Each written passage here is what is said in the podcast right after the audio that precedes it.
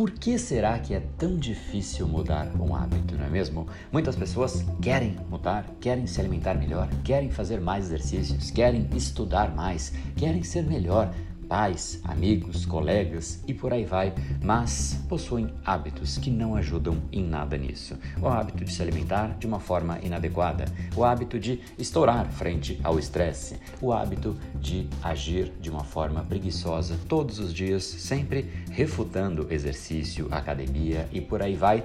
Ora, por que será que é tão difícil mudar um hábito. Existe uma peça, um elemento que, de fato, sem ele é praticamente impossível que você consiga ter a resiliência necessária para o processo de mudança de hábito. E é exatamente sobre tudo isso que eu acabei de dizer nessa última frase que nós discutiremos. Resiliência para o processo e este tal elemento que as pessoas simplesmente ignoram, mas que é essencial. Fala pessoal, André do Empower, Academia Cerebral, criador do método Reprograme Seu Cérebro, e esse é um capítulo muito especial sobre um assunto muito solicitado, especialmente para as pessoas que entram em contato com a gente por aqui, seja no direct, seja nos vídeos no YouTube, seja nas mais diversas formas de contato, sempre falando, poxa André, eu realmente gostaria muito de mudar alguns hábitos que eu tenho, hábitos alimentares, hábito da hora que eu acordo, hábito de fazer as coisas do jeito que eu sempre faço e eu sei que não é o jeito mais produtivo, como eu posso mudar esse hábito? Essa é uma das perguntas mais frequentes, especialmente naqueles momentos em que as pessoas veem o stories, em que eu mostro que todos os dias eu vou na academia, em que eu me alimento de forma correta, em que o açúcar saiu da minha vida. Isso começa a despertar um desejo de eu também gostaria de fazer isso. Como você conseguiu? Porque o desejo eu tenho, mas eu não consigo ter a resiliência para manter. Porque começar o processo de mudança de hábito é muito fácil, mas o difícil é exatamente a resiliência. Então, é exatamente sobre este processo e a gente precisa entender, e eu já vou revelar o primeiro ponto. São dois pontos, o segundo estará um pouquinho mais ao final, mas o primeiro ponto necessário inegociável é a ressignificação. Enquanto você tratar esta mudança como uma tormenta, automaticamente você não vai sentir prazer no processo. Eu vou te dar um exemplo. Se você deseja ir todos os dias na academia, mas na hora que você pensa e lembra da academia, você pensa ao mesmo tempo: poxa, é um lugar ali de sofrimento, é um lugar que vai me fazer mal, é um lugar que não gostaria de estar naquele momento, e automaticamente o que você está fazendo? Enviando um sinal para o seu cérebro de que aquilo é sofrimento, como você mesmo disse para ele, e isso faz com que ele libere neurotransmissores tudo que você estimula o seu cérebro, existe algum tipo de resposta como consequência. E quando você vai sofrer, quando você tem algo que não é prazeroso, automaticamente você sente uma força te prendendo, ou seja, você evita aquele processo, afinal, ninguém com boa vontade vai dizer: hoje eu estou afim de sofrer. Ah, hoje é um dia bacana, hoje é o dia perfeito para sofrer. Como eu posso sofrer? Vou sofrer hoje indo na academia, né? E é exatamente isso que a gente não quer e mais ou menos isso é o que as pessoas fazem quando elas associam aquilo que elas querem, mas o processo para chegar onde elas querem, elas associam a uma tormenta.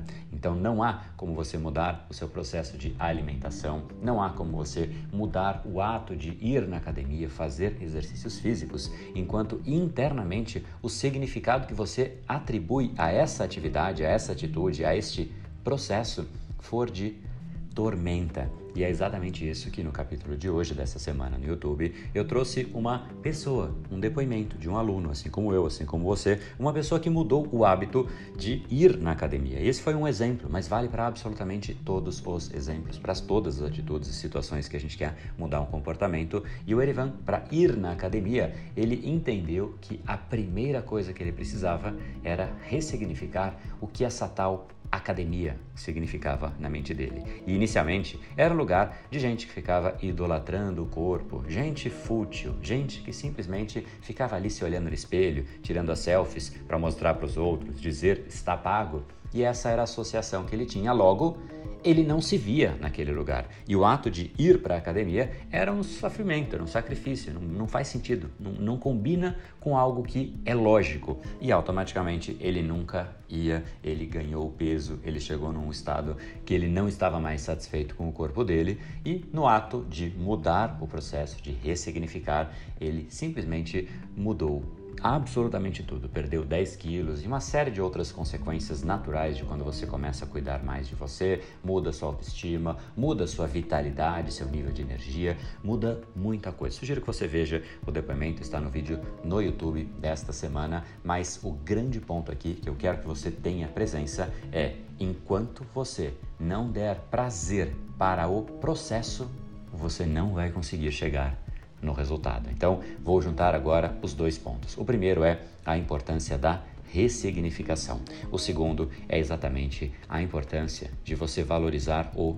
processo. Aqueles que pensam somente no resultado, eles não têm esse prazer, porque o prazer virá só lá na frente. Poxa, quando eu emagrecer, quando eu mudar a minha alimentação, quando eu me tornar mais produtivo, quando eu tiver a monta financeira que eu quero ter, ou seja, objetivos só no futuro. O cérebro não lida bem com o futuro. Ele precisa de você gerindo o seu presente. E se no seu presente você associar dor ao processo, automaticamente você quer fugir deste processo. Você não vai se manter aderente ao processo. Ora, é somente o processo que tem a chance de te levar ao destino que você almeja. Então, se você foge do processo, o destino e o objetivo que você tem é nada mais do que uma grande ilusão ou até um caminho para a frustração, porque aquele que não se prende no processo jamais chega nos seus mais profundos objetivos e cedo ou tarde vai começando a perder a confiança em si próprio. Ele deseja muita coisa, mas sabe que jamais vai atingir mesmo. Então,